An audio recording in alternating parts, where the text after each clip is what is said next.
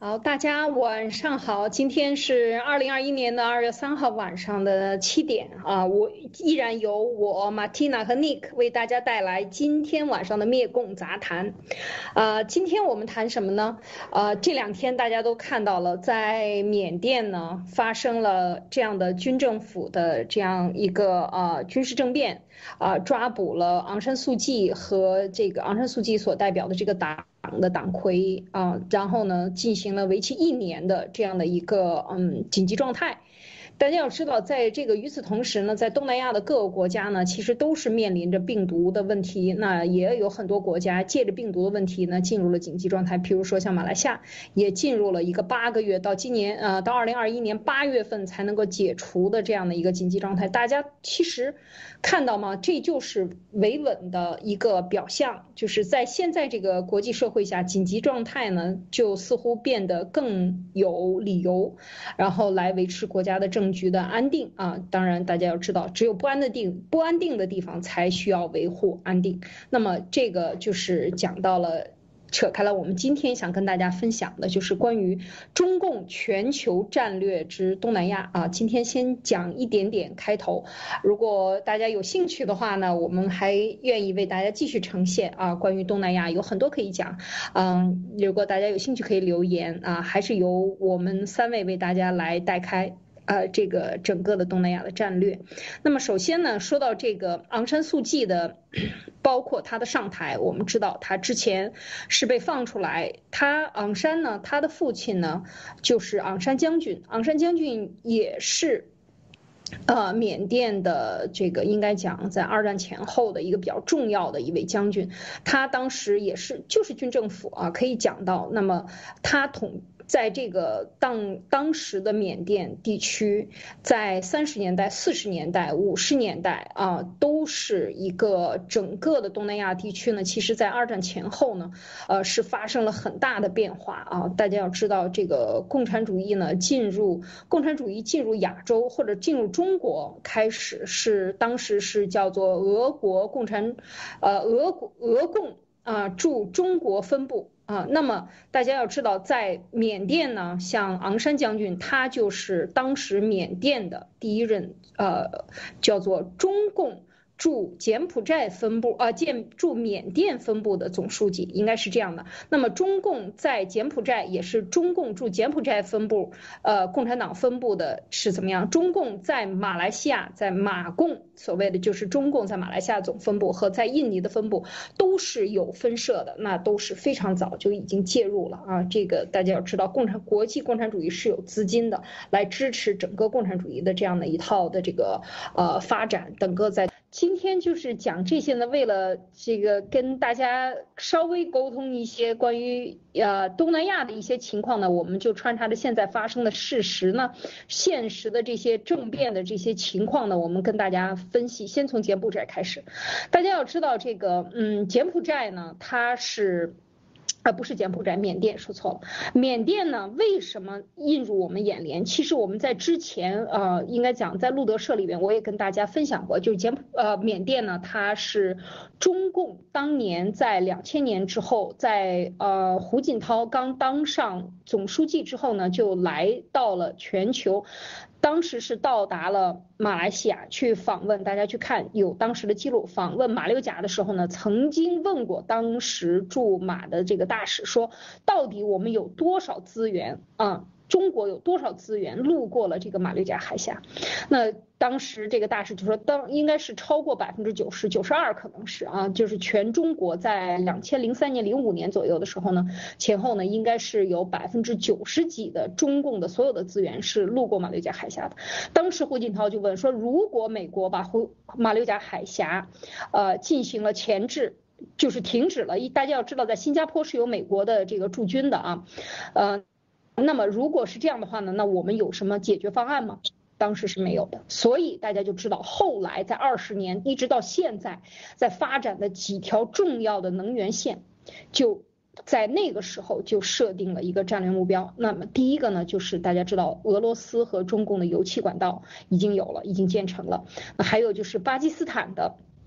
巴基斯坦的这样的一个呃呃这个瓜达尔港，通过瓜达尔港，然后连接到新疆，然后从疆入。入到这个中共国内，然后通过铁路管道啊，还有油气管道输入到那儿。然后另外还有一条呢，就是这个缅甸啊，大家要知道缅甸的这一条线呢是非常非常的这个重要的。那么缅甸执行在前后，昂山素季上台前后曾经停滞过一段时间这个油气管道。那么现在呢，就是呃又已经建成了啊。大家看这个中缅的油气管道，大家都可以查到，这些都是在维基百科上可以查到。的啊，中呃共产党也是非常的愿意宣传这个啊，但是都是中石油啊、中石化来牵头的，建成了一个比较大的码头，然后这个管道呢一直就输入到了中共国。啊，这个就是说，当时是要一定要拿下缅甸，因为缅甸这一条从昆明入，然后进了呃昆明入，然后南宁等于西南边陲的这样的一条天然气和油气管道，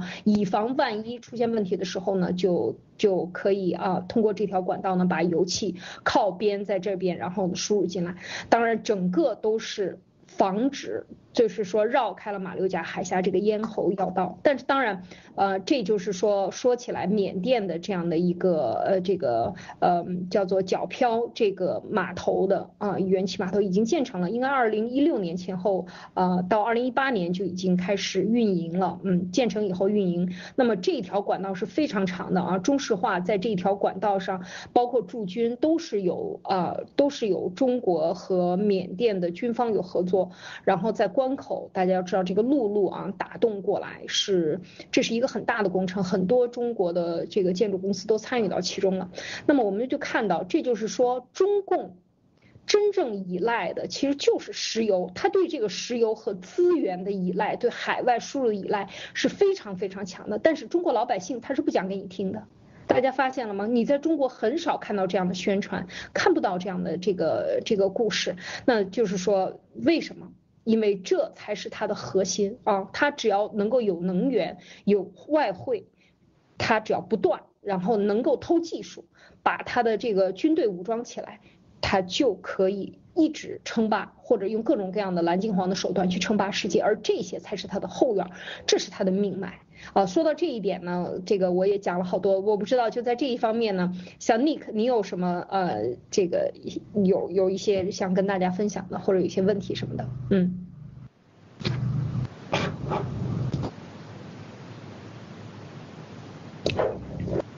嗯，呃，Nick，你有听听到吗？哎哎哎，忘记开麦了。就是说我本来我我对这个并不是很了解，就是对这些，因为就像您讲的这个，我们过去几年主要关注美国了，关注爆料革命了。然后呢，呃呃，对这个本身原来在国内也并没有接触过，然后出来的话也没有关注。但是，呃，刚才您讲到这一点的时候，我大概明白是什么意思了，就是说。呃，由于这个呃，这个海上的要道是马六甲海峡，很多资源要从从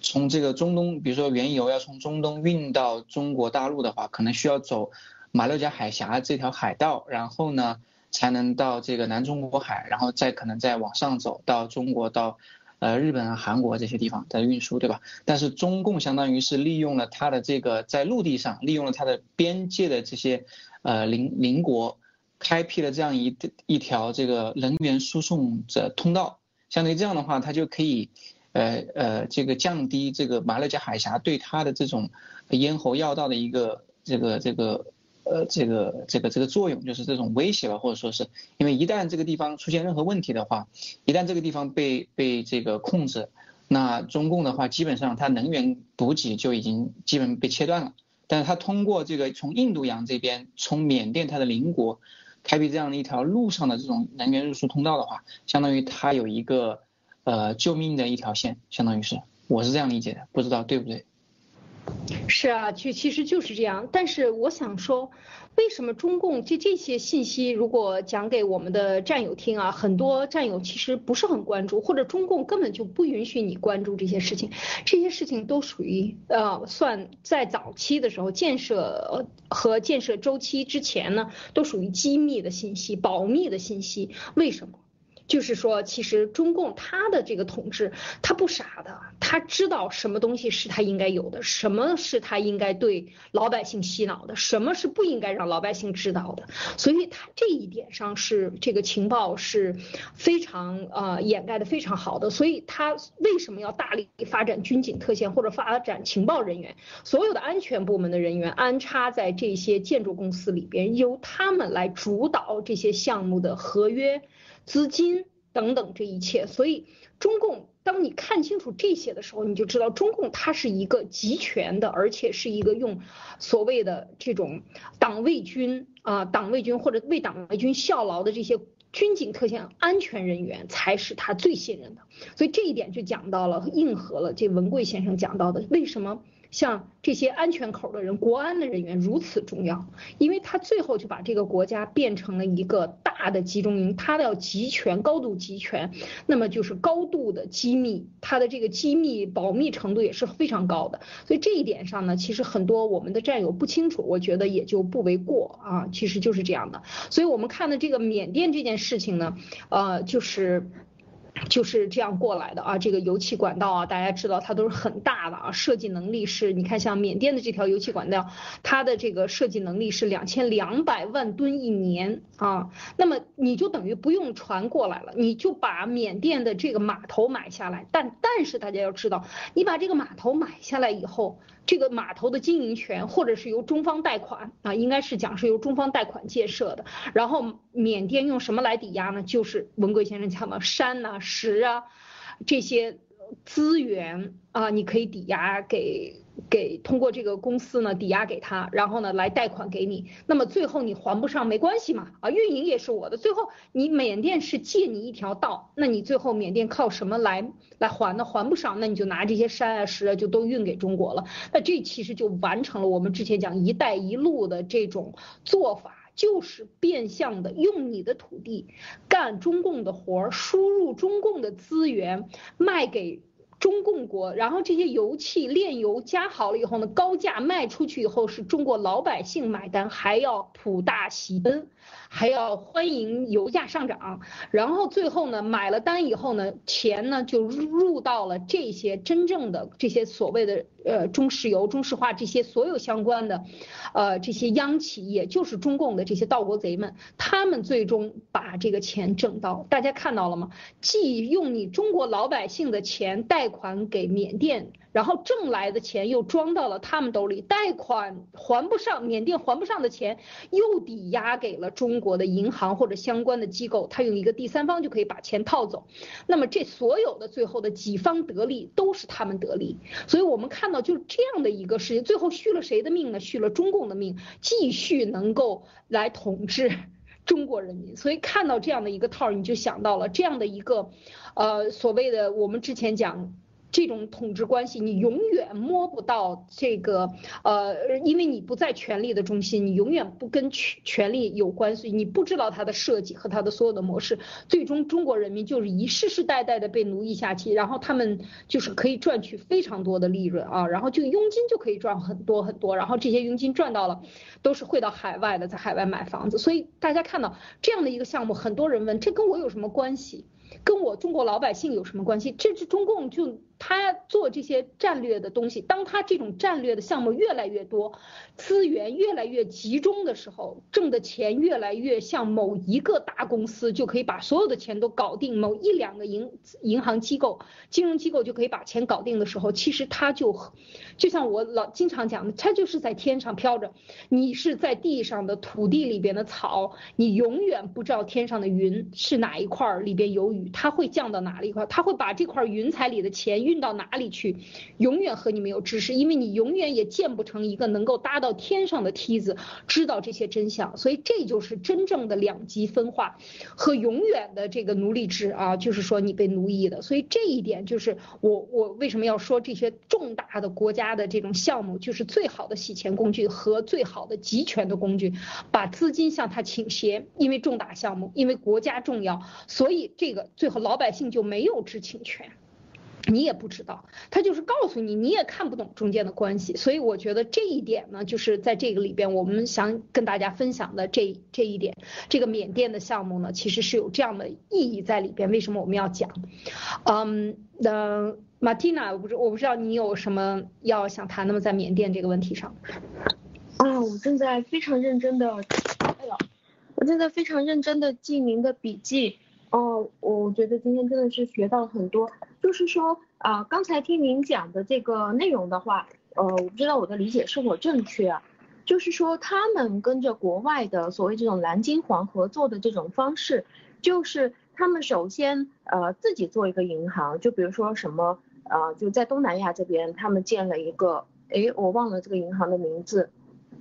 呃，中共它有一个自己的亚亚投行吗？对对对对对，亚亚投行。那他用他自己的这个银行，钱都是来自中国中国的老百姓，因为政府没有一个政府是有钱的嘛，所有的钱都是来自于中国老百姓，是吗？那我们在国内是可以看到，这个中国的老百姓基本上每一家每一户都是呃把自己的三十年青春抵押出去，或者是全家人所有的财产都掏出来了，给到这个中共。而且，呃，我原来做房地产，我也会清楚，就是中国的房地产大概有百分之七十左右的这个钱都是银行的利率和它的地的这个钱，而这个地是中国共产党抢到的，本来是没有任何一个地方的地是属于共，呃，是属于一个政府的，但是中国是这样的，呃，那么他把中国老百姓的这个。嗯，所有的钱都拿到了他所需要这个银行里面，然后他再把这些钱拿来贷款给国外的一些呃所谓的企业。当然，这个企业呢也是企业和企业之间相互合作，但是这个企业的背后就是中共，它其实就是以他的呃解放军或者是以他的中共的呃盗国贼家族的个人来来组建这些企业，然后来跟着国外合作。然后国外呢，为了要来跟他合作，就需要抵押一些国外的物资，或者是矿产，或者是当地的这个最重要的一些资源，或者是就在当地去建呃属于中共想要的这种码头啦，或者是呃通道啦，或者是像您刚刚说的这种输油管道。然后建出来了以后，呃中共知道非常清楚的就是对方他是没有钱来还的，因为他合作的所谓一带一路都是一些非常穷的国家。就是第三世界的一些国家，就是我先给你，然后到时候你还不起，你就把你的资源拿来给我。他的这个整套这一套东西做完了以后，就是呃一切的东西都是变成他自己的了，然后其他的国家都是受制于他了。是是这样理解吗？嗯，是的。其实，当然亚投行跟这个还不太一样，因为亚投行到目前为止应该讲它还没有钱，因为亚投行是五十七个国家，它是想做成一个嗯类似于世界银行这样的，但是是在亚洲地区想做，但是他希望是各个国家的央行、各个国家的银行呢来给他出钱，他用大家的钱做他的买卖，这个是另外一套玩法了，这个也是很。套白狼的做法，但是回到中缅油气管道上，我想再再说给大家听。其实他的这套做法呢，很多在央企工作的或者做过相关项目的一些大项目经理，可能都知道是这种玩法。怎么做呢？比如说我要开发一个项目，我要开发一个项目呢，这个我们想跟缅甸合作，我们两个国家之间合作，你缅甸呢用你缅甸央行的国家信用来担保，给我的这个。北京的或者是国开行或者这个进出口银行，中国的这两家银行是比较大的，那他来贷钱，国家开发银行，那开发银行呢，假设就是开发银行，当他把他的抵押给他的时候，大家要知道这个抵押这件事情是一对一的，对吗？我用什么来抵押，我才能够把这个项目，呃，我我这个项目抵做成了以后，我是用什么来抵押来建设的嘛？我要贷钱给你嘛？贷钱给你，我不可能白贷，我肯定要一最起码要一对一或者一比一点一，就是你拿百分之一百一的物产来抵押给这个央行，这个央行抵押给中国的国开行，国开行才贷出百分之百的钱来给你，这是要，它一般是贷百分之九十或者八十或者更少这样的一个贷款，那贷出来以后，那大家要知道，那他拿什么抵押呢？这个银行也不可能空气来抵押，他拿拿什么？拿 GDP 或者拿物资，最好的就是地产。拿这个码头或者拿几座山或者拿一片土地，那就中方就说啊，我想要这个，你来抵押给我。那么他其实就抵押给了央行，央行要抵背对背的抵押，最后中方就贷了钱进来建设，贷给谁呢？这个时候就大家看到了，这就是进出口银行最常做的。一般来讲呢，就是说。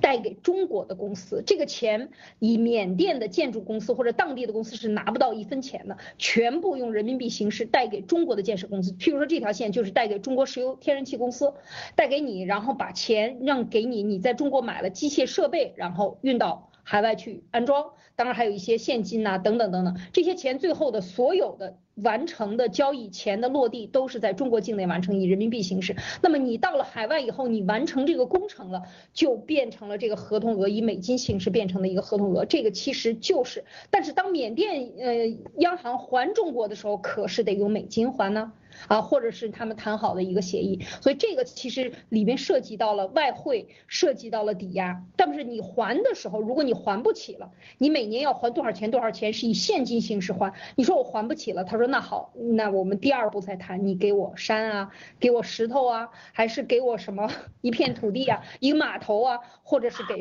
割一块岛给我呀？就是这样谈的，大家知道之前我们谈到马来西亚的这个纳吉和和这个刘特佐，当时就是要卖几个岛给中国，也是这样，就是你这个项目太大了，还不起了，最后用什么割几块岛吧，最后你他就一块岛一块岛的割，割到最后你就整个国家都被割完了。其实这也就是这样的一个套路，大家知道吗？但是在这个操作过程中，中国把住了几点，第一，建筑公司是中国的，那么建筑公司。你比如说中国石油，大家知道这石油是百分之零点一的可能性有民营企业都不可能，那么就是央企，大央企谁来控制？都是这些盗国贼的子子孙孙们来控制，实际控制他背后，那么他的安排就是等于就是他们在做了。大家知道这个项目施工过程中拿到的现金，你就赚了一把了。然后当你项目完成以后，运营过程中的油气码头所有的运营权，可能百分之呃超过百分之五十都是中方的。那么运营权里面利润分成又还是跟他们有关。那最后他能够在这个里边多层的盘剥之后，才到了中国这个。天然气才进行加工，加工完了以后一层一层的加价，怎么可能中国的油气就是所谓的我们使用的汽油会便宜呢？这是不可能的，永远也不可能要，因为它的源头上就被盗国贼已经加了价了，他就可以很低的价钱进来，他要卖很高的，按照中国市场价，而不是国际市场价卖给中国的，从譬如说从缅甸的中中石油卖给中国的中石油，那个价钱就已经加了很多。了，那你的所有的利润就都留下了，大家看到了吗？这个钱就是这么套走的。所以每次文贵先生讲的时候，他就讲到这些人盗国贼，讲他们这些中南坑，讲他们说是老杂毛，用什么样难听的话为过？大家要知道，这个里边就是整个的资金的过程。好了，我这个就先解释到这儿，说多了我怕大家不爱听。那其实这个意思是不是就是说啊，这个中国的？嗯，中国的政府把这个钱贷款，就是拿老百姓的钱，然后把这个钱贷款给中国的企业，跑到海外去做一些建设，最后这个外国还要还钱给中国政府，或者是要还地，还要还当地的资产给中国政府，他其实就是去把其他地方侵略了呀，就是去白 占别人的土地，然后去建自己的工程，到最后别人。建完了以后，别人还要再还更多的地给你啊！哇，所以这个就是经济侵略。这个其实美国一直在谈，你看蓬佩奥一直在说，他利用“一带一路”为什么总是遭到别人的这个诟病？但是中国一直在说，我们“一带一路”是在帮助穷国家。在帮助国家，他帮助的最终用的钱，大家要知道，大家要知道，他用的钱是中国老百姓的存款，要知道这个钱印出来的钱，它是不产生任何价值的，所有的钱的制造其实都是在中国完成的啊，就是钱的老百姓贷款的钱是拿来，最后这个利息也是这些银行挣走了。嗯，就是说，然后当然它这里面有很多的环节，但这总体上是这样的一个过程。那么我们说，它其实对外输出的这些项目有这么大的意义吗？中国如果没有野心要侵略别的国家，为什么我们怕别人卡我们的脖子？海马六甲海峡已经存在了几千年、上万年、上亿年，已经在那里。中国以文明也已经几千年，我们下南洋也是几百年了，对吧？就就是从汉朝就可以下南洋，就开始往世界各地做贸易，都是走马六甲海峡，从来没有出现过这个问题。为什么要花这么多的钱去在海外借这么多的款，造成这种贷款，人造一个项目，所谓的产生的 GDP，大家看到了吗？它与这个世界有任何的经济的增长吗？对这个世界的经济有任何贡献吗？大家看一看，就是世界，你回到这个经济的本质上，你产生了多少真正对这个世界的贡献？没有，他挖了更多的通道，建了更多的管道，保的是中共的命。事实上，对这个地区有什么好处吗？你产生了什么更多的价值吗？没有，他无非就是把一个东西运到另外一个地方，多开了一条道而已。仅此而已，他对这个油的炼油加工没有更多的，所以他更多的产的是什么？更多的是修了道路、修了铁路、修了管道，把国内的产产能输出出去了。而国内的产能都是廉价，你制造了更好的技术了吗？可能没有，可能在这个过程中有一些好的技术发生了，就是大量的通过实验和失败。造成了其实很多的产业的浪费啊，应该看到这个问题，就是说，在这个过程中是有很多很多的这个大家就是我说，其实像这种做法，你仔细想一想，它对中国发展有利吗？对中国人民有利吗？增加了什么呢？仔细想一想，没有，就是让大家变得更忙了，像陀螺一样玩命的转。但是转的目的是什么呢？所有人都已经忘记了，这就是中共需要我们做的，也是带给世界的，就是疯狂的。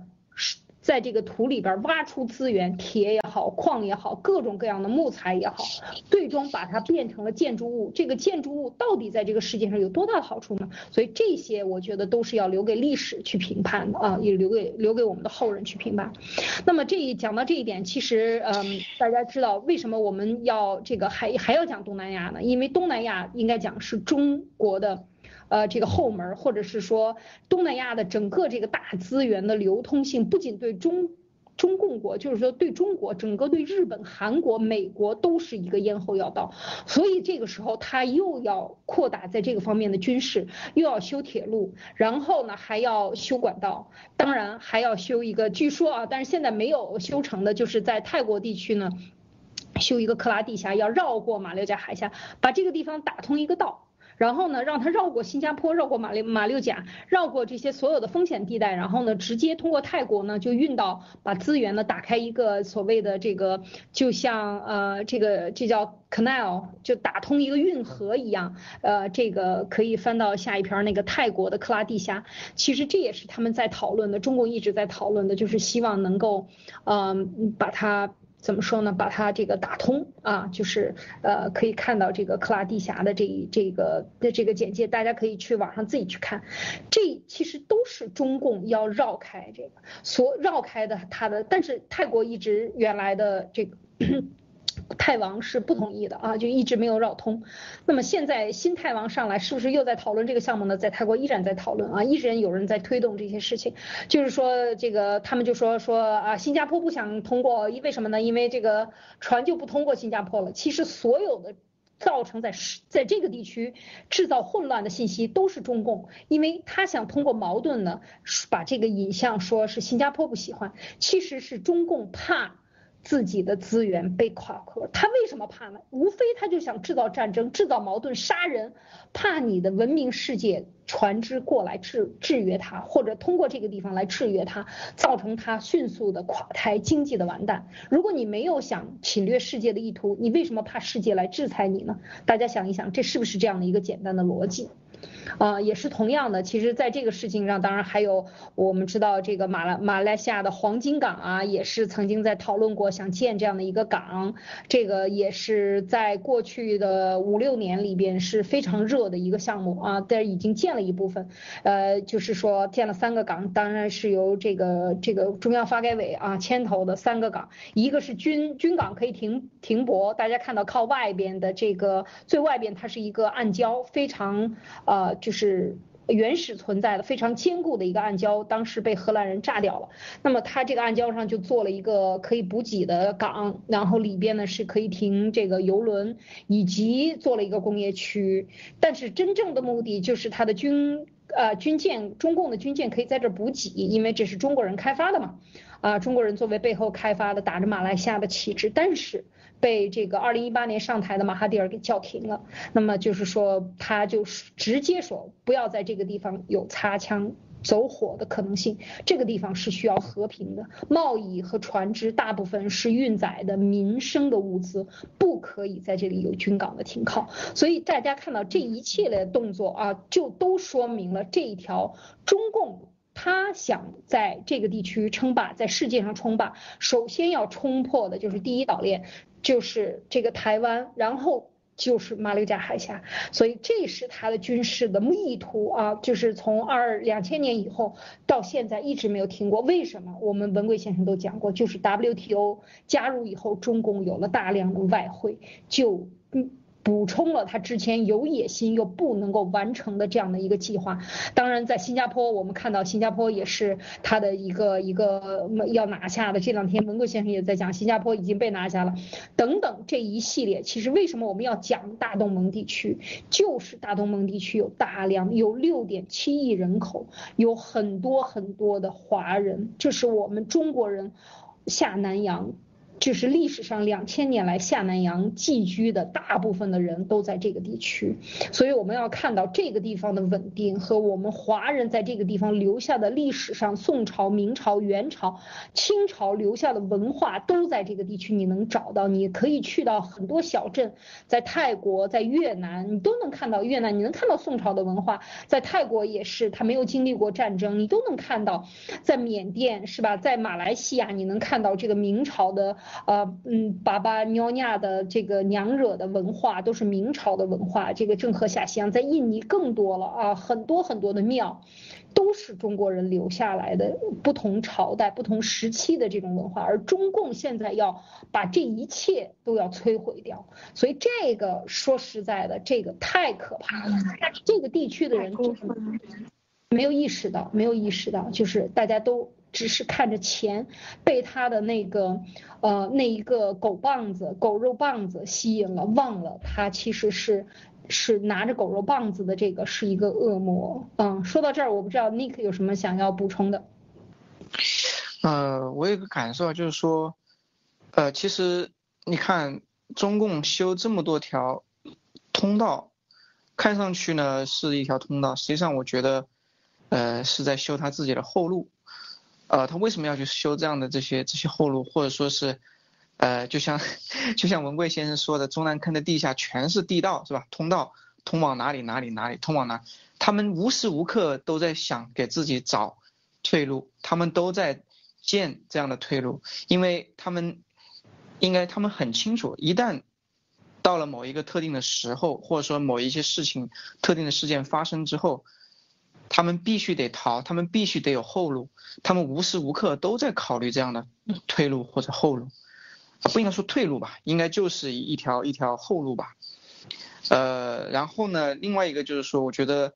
这就是这个集权独裁的可怕。当一个集权独裁政府，他有了足够的经济实力，然后做任何事情又不会不需要对任何自己的国民负责的时候。他可以利用手中的权力及全国家之力量，用利用这个国家机器，在这个世界上干任何他想要干的邪恶的事情。我无法想象，像日本或者美国可以利用一国之力去其他国家干这样的事情，然后这个用老百姓的钱，对吧？呃，所谓在留国内，钱在海外，钱留海外，然后去开发这样的项目。然后利用这样的方式去经济侵略别别的国家，然后让别人陷入这种债务危机、债务陷阱，最后还不上贷款，然后不得不割让自己的土地，或者说以呃国这个国家的土地或者说什么山呐各种资源来做这种抵押或者交换，通过这样的这种啊比较阴毒的方式哈去侵占别国的这种资源，所以。嗯，怎么讲呢？就是说，你这个这个呈现出来的就是一个非常，嗯，阴毒邪恶的一个形象，然后他同时在干着这个自己预备，就是说一旦出现有任何的不测的时候，他们在给自己准备很多很多条的这种呃这个后路，嗯。没错，就是这样的。这个 共产党他怎么怎么把呃东盟或者是东南亚地区的这些国家变成共产党的后院呢？他从来没有停止过啊。说到这一点呢，我想不光是眼前我们看到缅甸的这样一个动作，其实我们往前追溯一些，因为共产党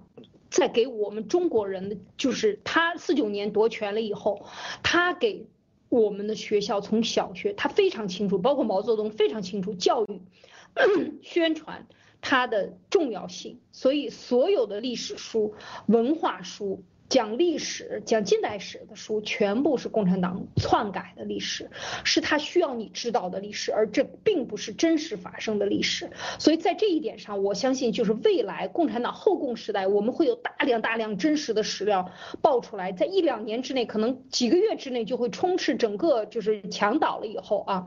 会充斥这个媒体，让大家看到真相啊。所以就像当年苏联倒塌一样，两年之内苏联人民就这个两两年之内啊，当时。苏联倒塌之前吧，应该八十年代八五年、八六年就开始有大量的信息传入苏联，人们看到真相以后，最后导致这个呃苏联的解体。所以就是说，真相的传播对于这一个政权，它你看清楚它是非常重要的。所以就是说，说回这一点呢，我就想说一说缅甸共产党，简单的说一说。其实中共建政以后啊，他对东南亚的这个入侵，我老用几个时间，我们用几个时间来分化它。我老说六零年、六一年、六二年这三年的自然灾害，钱哪儿去了？大家看一看缅共，你打开缅甸共产党，你打开马共，你打开柬埔寨共、印尼共，你会发现在六零年的时候，所有这些东南亚的共产党，就是叫做中国共产党。某某国支部啊，他们全称是叫这个的啊，在这些地方都得到了大量的武器，打得到了大量的武器、资金、学习、培训和这个媒体的宣传啊，然后训练在当地进行杀人。所以我们很多人讲说印尼，我之前讲过，说印尼人说都把这些矛盾推给了荷兰人，或者是推给了当地的执政者，这都是中共干的。所有造成当地民族之间矛盾都是中共干的，中共在印尼的支部印共干的啊。那么这个为什么都发生在六零年前后？就是因为五五年的时候参加了一次这个叫做这个当时是在印尼的叫就是参加的这个国际会议啊，共共产主义什么什么联盟会议，当时是这个周恩来参加的。那回到印尼呃回到缅甸这个问题上，就是说缅甸也是在六零年一九六零年的时候到了北京进行国际马列主义学习，把这个缅甸共产党，然后让他去反对当地的这个呃政权，然后。你就要干革命，你就要打砸抢，你就要杀人，武器什么的由中共来提供。所以当时的这个缅共的这个主席呢，其实就是昂山总书记啊，昂山将军。所以。所有的这一切，现在我们看到昂山素季他的爸爸，他继承了他他的爸爸的这个所谓的呃衣钵，然后现在在缅甸搞民主，你们觉得搞得起来吗？大家想一想，他是什么样的衣钵继承出来的？所以当讲到这些问题的时候，你一看历史，你一看他的出身，你再看看现在缅共的军方和昂山之间的，再听一听文贵先生讲，其实这都是他左手和右手之间的互搏，那么你就可以呃释然了，历史。历史和它这个进程和缅共的这个缅甸的发展，你就知道，其实它都是被一小撮人错。这个掌控的只是他戴上民主的帽子，还是戴上这个所谓的集权的帽子，还是戴上军统的帽子？如何在国际社会里边大行其道？这些，你已经把就像中共已经把联合国都买通了，那么这个时候你在联合国里搞一搞投票，非洲兄弟们，然后呃巴基斯坦人都已经在联合国里边占了一个重要的人权组织里边的一个一个负责人还是副总。都已经有这样的位置的时候，你还怕什么？所以这个才是共产党要玩的，就是通过国际组织，通过话语权，然后通过表面的假民主来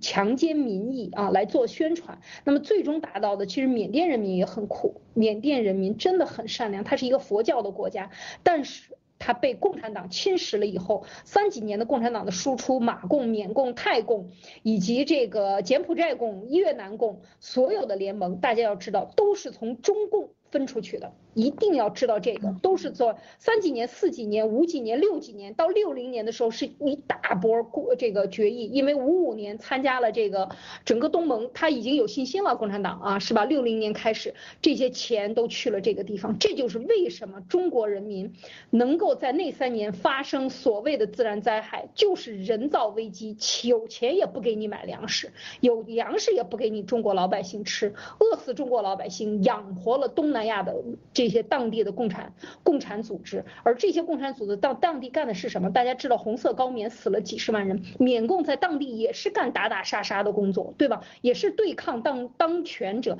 马共在当地也是对抗当地的英国统治者，而当地的所有的都是有秩序的，他们干的都是破坏秩序，所以我们就看到，在整个东南亚的这样的一个布局呢，就是整个的这种邪恶统治，但是他又把这种。呃，赋予了说，我代表人民来起义，这些东西都是他挑动的。如果我们往前看，没有共产党之前的当地的统治，没有这么邪恶，没有这么乱，没有这么大型的死伤和这种战争和这种呃这个杀人的杀戮的行为。所以大家看到这一点历史的时候，把它接上之后，就可以看出来，这个中共啊，它的一以贯之的就是杀人，杀人还是杀人。啊，马蒂娜，你有什么？哇，太精彩了！呃，我刚刚记下来了很多东西，就是说，呃，原来这个历史，当它全部接上去的时候，就是说，呃，当时在这个呃印尼，他们正在屠杀华人的，也就是这个印尼的所谓动，呃，有可能就是印尼的共产党的分部。然后呢，他们在当地一方面去挑战掌权者，当地的政府。一方面又去呃屠杀当地的华人，或者是以华人的名义去屠杀当地人，然后挑起这个内斗，就是挑起大家来反华。嗯，这个东西一看就好像啊，就跟中国没有关系了，因为中国是华人嘛。但是他们反华就是，但这个大大规模的被杀的这些华人，很可能也是他们来杀的。呃，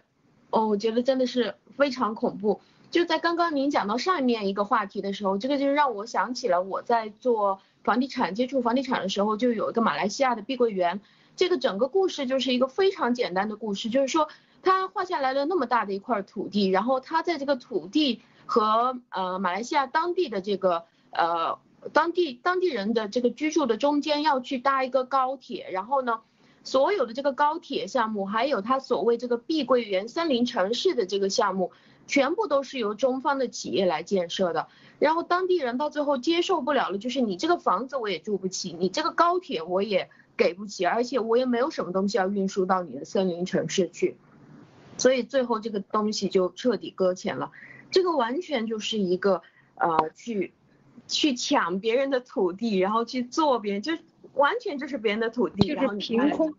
对，凭空造一个项目，造一块田，这个森林城市它可不是森林啊，这个森林城市是。填海出来的 是吹沙填海出来的，完全跟森林没有任何关系，是海上一块荒岛，是沙子组成的，完全是荒漠组成的。然后用最快的速度，用十个月建成四十层楼的速度，来迅速的造成。这就是这个我刚才讲是一个空巷，这个森林城市就是好像每一个每家的阳台有四十五平方米，全部都是属于那个。啊，他给你种些树在上面，给你搞些植物，然后就说哇，你看这个房子从外面看全是绿的，因为那个设计图上面全部都给你看的一片绿的，啊，这个是一种新的房子啊，大家都过来买，是没有人买得起啊。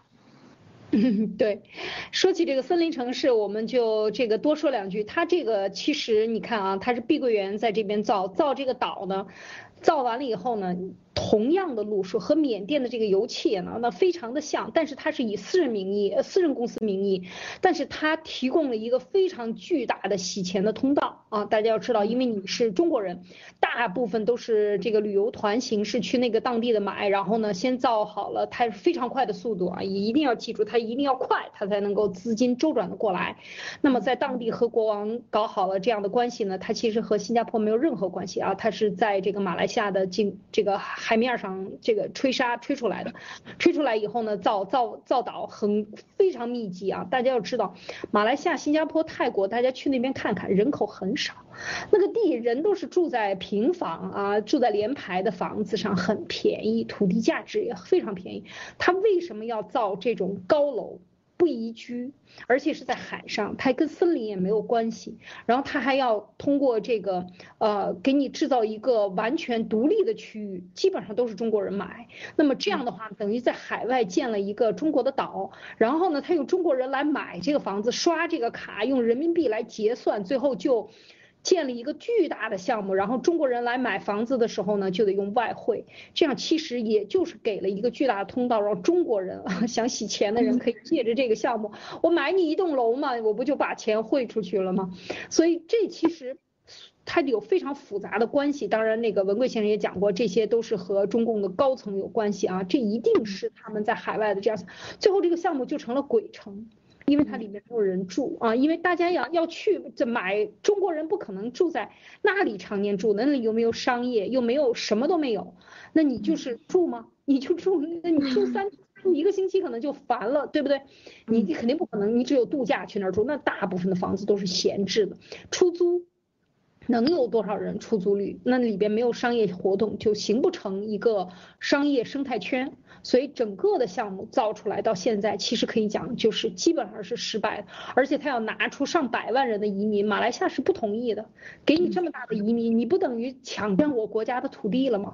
你都到这儿来移民了，那我我们国家的人口不就是被你们占走？然后你们可以有选举权，就把我们国家冲淡了吗？所以。嗯，这些所有的项目的考虑和它的这个施工方法和这些央企的，刚才我们讲缅甸的油气项目非常类似啊，非常类似，都是人工制造，凭空造出来一个项目，然后几千亿，这些项目都是一个由头啊，用来洗钱，用来骗中国老百姓，最后就成了一个无尾的，就是烂尾的项目，一定是烂尾的哦。嗯，所以在这一点上呢，就是我我也就是补充这些。其实大家看到整个的这个东南亚的，嗯，东南亚的这个情况呢，中共想入侵，他通过各种各样的办法，这个不行用那个，那个不行用那个，总之他要来这儿占领你的土地，然后呢输入呃，然后建一个项目，呃，对当地的环境也没有任何好处，对谁也没有好处，只有对他和他的洗钱通道。或者他能够通过建这个项目，然后卖大量的资这个材料，材料是施工单位，大家去看那个碧桂园的施工的这些企业，价钱非常的低廉，真正施工盖这几十层楼，十个月盖起来，大家想想，那是吹泡泡呢，对不对？就是用国内最快的速度，四十层楼十个月给你盖起来。哦，结构啊，结构，我说的，这都是这都是大家都知道的，因为它一一个企业，你可能要签三个、五个、十个、八个的楼，你要在两年内盖出十栋楼来，每一栋楼都要十个月盖，你要同时盖出来，然后就是全部拼装式的，像搭积木一样把它搭起来，快速，为什么要这么快？然后你觉得质量会好吗？它会不会有问题？大量的质量的问题、漏水的问题、没有烟囱管道的问题、没有下水道的问题，比比皆是。嗯，那么这样的一个垃圾工程矗立在海上，那不就是一个海上的固定的垃圾堆吗？那么谁他为什么要这样做？无非就是倾销你的产品，在倾销的过程中，施工单位没挣到钱，谁挣钱了？谁挣钱？谁把钱挣走了？那么高，对，就是这些真正的很少的一部分人，真正的玩这个做这个局的人把钱挣走了。那么你买单的也是亏的，没有买到没有买到正版的货，建筑的也是亏的，因为你用非常低廉的价钱，你只能用偷工减料，或者是用用非常快的速度，反正质量不行啊，会会。这个最终交付，最终就形成了一个海上固定的垃圾堆，森林城市，这是垃圾城市，森林垃圾，所以就是这样的一个概念，就是他，你看，知道当时很多人在买这个房子的时候，就是一些普通人，他们不了解情况，然后到国外去买这个马来西亚的房子的时候，就认为，呃，因为当时的情况也是很多人都知道，比较有钱的人，他们都知道中国要出现一些问题，他们需要移民出去，或者是把自己私人的财产转移出去。就在这个过程里面，他们付了大量的钱给这个中国的碧桂园，当时碧桂园也是炒得非常火嘛，在国内。然后当他们把这个钱拿出去，当时承诺的是马方会给到一个呃永居啊，或者是长期在那边居住。然后当他把钱打出去了以后，又把这个事情怪罪在马来西亚政府的头上，说马来西亚现在是不愿意给你任何身份了，然后你的钱就毁在那边了。其实这个钱又是被又是被碧桂园拿走了。大家要知道，马来西亚从历史上啊，就是在纳吉之前，从历史上它一直是反共的，因为马共呢杀了马共。呃，在当地杀了将近三十万人，就是在民族冲突中啊杀本地人，所以啊他是被列为非法的，一直到现在，其实马来西亚共产党都是非法的，所以他是一个比较反共的。当他看到有这么多人中国人要移民的时候，他们担心会把共产主义的思潮带进来，或者共产主义的这个活动啊组织带进来。那么这个其实也是他最终没有获批的一个原因。可以讲，马来西亚是东南亚和新加坡啊都是属于英联邦的国。家，他还是属于法治啊，或者是他的观念上是比较反共的啊，这一点和新加坡的历史李纲耀也是比较反共的，他们都是经历过共产党的这个时代，他们亲眼看到他们是怎么样啊把当地的华人洗脑。其实我想说的就是，共产党在海外这些洗脑，包括现在在菲律宾啊，整个东盟，他输出共产主义，然后这些人这些当权派们被他迷惑了以后呢，特别是华人，第一受难的就是华人，因为你听信了中共，你以为你爱的是中国，其实你爱的是中共，但是你中共中国不分的时候，你受就是第一个受害者，因为如果当地的民众土著们。包括印尼，当他有愤怒的时候，他首先要把这个愤怒发泄在当地的华人身上。这就是为什么最终会华人在马来西亚、印尼都发生过这种反华的大的事件，这是讳莫如深的，在当地的媒体或者当地的流行，这个是不能谈的，因为这谈这个事情是非常非常敏感的政治事件。所以为什么就是说很多华人没有想明白，在。坐在海外的华人，包括我们中国人，我们都要跟当地的华人去讲，你要看清楚，你支持的是中共，是中共执政下的中国，因为你有人在那边，你爱家人，你以为他们变富了就是中共的功劳吗？是你自己挣来的钱，对吧？是是是你自己的劳动换来的钱，跟他们有个屁毛关系？那你为什么要去支持他们？而当你当你。去支持中共在当地的活动的时候，将来有一天当地的民众醒过来的时候，第一个拿起枪杀掉的就是这些当地的华人，因为你曾经是他们的走狗，所以这才是最危险的。这也是我们为什么要急声呼吁，在海外一定要让所有的华人看清楚，中共不等于中国，中共也不是中国人，他们要输出的是非常邪恶，甚至他要在利用你这些华人来对当地造成伤害。这一点我觉得是真的，我们要宣传的啊，Nick，我不知道你有什么看法。啊，对，其实共产主义，嗯，怎么讲呢？就共产主义他做的事情，呃，他一直都是在挑起事端。我觉得啊，我我有没有想过这个问题？就是为什么共产主义它一定是这样的一个结果？可能有几方面原因。那我我觉得可能有几点嘛，我不知道我说的对不对啊？就是说。第一个，其实所谓的共产主义，也就是像路德先生之前有讲过，说这个地球几千年来，人类历史几千年，对吧？它是在根本的这个这个这个层级上，就是有这种正义与邪恶的力量。那么，其实共产主义发展到现在这个社会，这共产主义其实就是一个邪恶力量的一个代名词。那可能在古代或者在很久很久之前，那个邪恶的力量可能叫撒旦，哈。但是现在它就叫共产主义，只不过换了个名头。他们最擅长的就是给它铺这个盖一个这个美丽的外衣，对吧？然后另外一个就是说，呃，他为什么要持续的这样去扩张、去挑事，然后去侵略？呃，我觉得也是他知道，呃，这是他的本质，就是说，他如果不这么做的话，他就会灭亡，对吧？他他必须得不断的。有这种扩张，然后不断的去吸血，去侵略、去奴役，然后去从这种呃当地的老百姓那里去吸这个血，然后他们才供供给自己，然后才能呃生存下去。然后第三点就是，我觉得他们也是呃做这么多的这些所谓对这个世界没有任何意义，但是呢呃不断的在续他命的这些项目，也是因为我觉得他们也是恐惧，因为。这个世界毕竟人类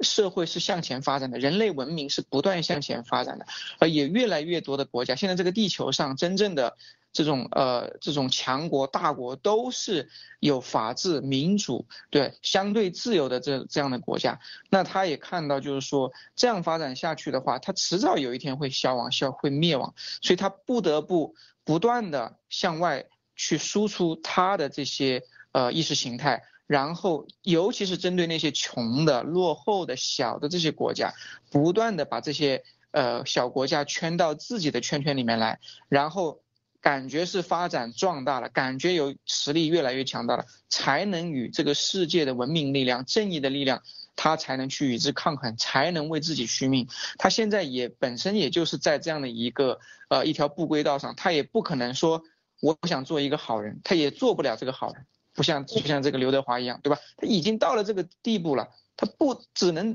一直做下去，他做不做不回去。所以我觉得可能呃这这几点就是我自己的一个感受啊，就是不知道是是正确与否。好，这个我们都是拿出来探讨啊，谈各自各。自的观点，其实我觉得最后就是像你刚才讲的，就是他其实在这个世界上，我们跳出这个邪恶与正义的时候，我们看到世界上任何的事情，任何的力量，它都是有一个我们讲阴阳存在，或者是有一个正邪存在。有做事情你没有困难，你就感受不到这种成功的喜悦。但是这个世界的邪恶的力量，就像你刚才讲的，我觉得它是一个呃超自然力量的一个。自然存在的一个状态，它就是有恶的，就是有善的，要不然我们为什么要讲善恶呢？要讲这个黑白呢？是吧？它就像阴阳一样，在这个地球上转，你就有白天有黑天，它就是这样的一个自然存在的状态。但是。这个邪恶的力量走到今天，我们为什么在很多的宗教里讲说这个世界，呃，往前发展？其实文明的往前发展，从哲学上讲，很多人讲啊，就是文明的倒退啊，就是你离你最开始的本初心，或者你离你最开始的越来越远，你离你这个文明的中心，或者是说啊这个道路越来越远。因为文明最开始的时候，全部都是赞美神的，最美的，大家现在去看世界上最美这些殿堂，都是。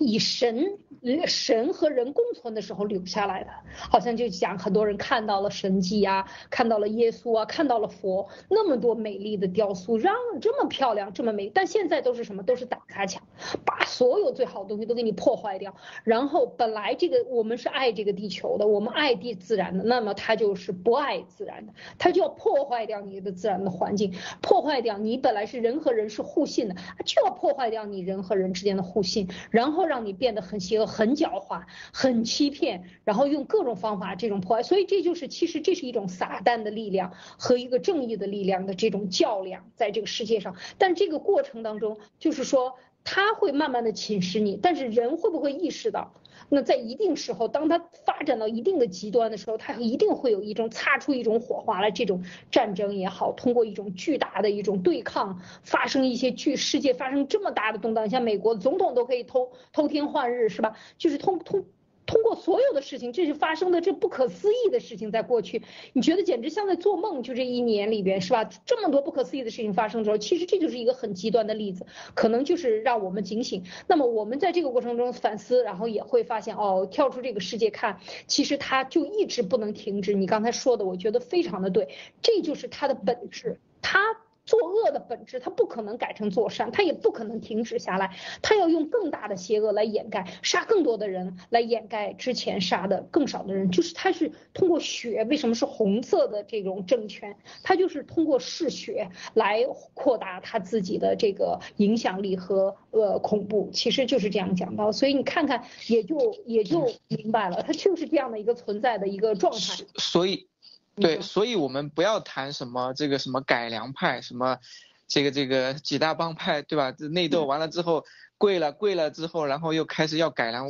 不要不能扯这个问题，只有把共产党灭掉，对吧？只有一个结果，就是要灭掉共产党，没有别的选择。嗯，你，说的太对了。马蒂娜，你有什么要补充吗？嗯，我刚刚听了两位说了以后，我也很有感悟，就是我的想法和你们是一致的，就是这个世界的确是有善有恶。呃，我们在圣经故事里面也看到，它是有上帝，呃，有耶稣，当然它也是有恶魔的，没有见过有一天说这个恶魔彻底的消失在这个世界上。呃，有善有恶，就像有白天有黑夜一样，这个是肯定的，这个是必须的。但是我们的呃上帝也好，或者是神也好，给我们的这个白天和黑夜是有比例的，就我们每一天能够知道几点钟天会黑，几点钟天会亮。呃，但是呃，就就在我们的世界上，这个善和恶也是有比例的。当真和善比较多的时候，那全人类就会前进，就会幸福，就会快乐。当这个邪恶比较多的时候，那全人类就会后退，就会痛苦和扭曲。所以现在我们经历的就是，当我看到的组。恶少一些，才让善的比例会更多一些，这样就可能会让我们的全人类就有可能可以进行，因为他现在已经这个恶已经过度了，这个就像我们一直四小时，有二十个小时都是天黑的，那我们怎么过？就是就是这个比经已经不对了，它的比例彻底是黑的，彻底是恶的，没有善在里，所以我们就要把它消除掉。以减轻这个世界上的恶劣。嗯，说的太好了，说的太好了。那好，今天我们与共全球战略东南亚里边呢，我们也讲到了这个，呃，共产党在东南亚的战略是缅甸的事情。最近和最近啊，三岁的这个这个政变呢，挂了一点，钩，我们。也讲了讲我们自己各自的观点。再见。再见。